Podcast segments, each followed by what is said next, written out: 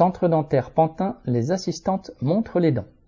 Six assistantes des centres dentaires municipaux, CMS, de Pantin, Cornet et Ténine, étaient en grève jeudi 20 octobre, deux autres étaient malades. Elles réclament la présence de chirurgiens dentistes en nombre suffisant pour satisfaire les demandes des patients. Faute de praticiens, les huit cabinets sont vides la moitié du temps et les patients n'ont plus accès aux soins. La municipalité sait que les salaires qu'elle offre sont dérisoires. Elle ne passe même plus d'annonces et ne répond pas aux postulants. Les six assistantes ont manifesté devant la mairie et devant le centre Cornet, faisant signer une pétition. Citation. Pour la préservation des services dentaires dans la CMS, pour la défense du service public, pour que le droit aux usagers de bénéficier des soins adaptés soit protégé. Fin de citation.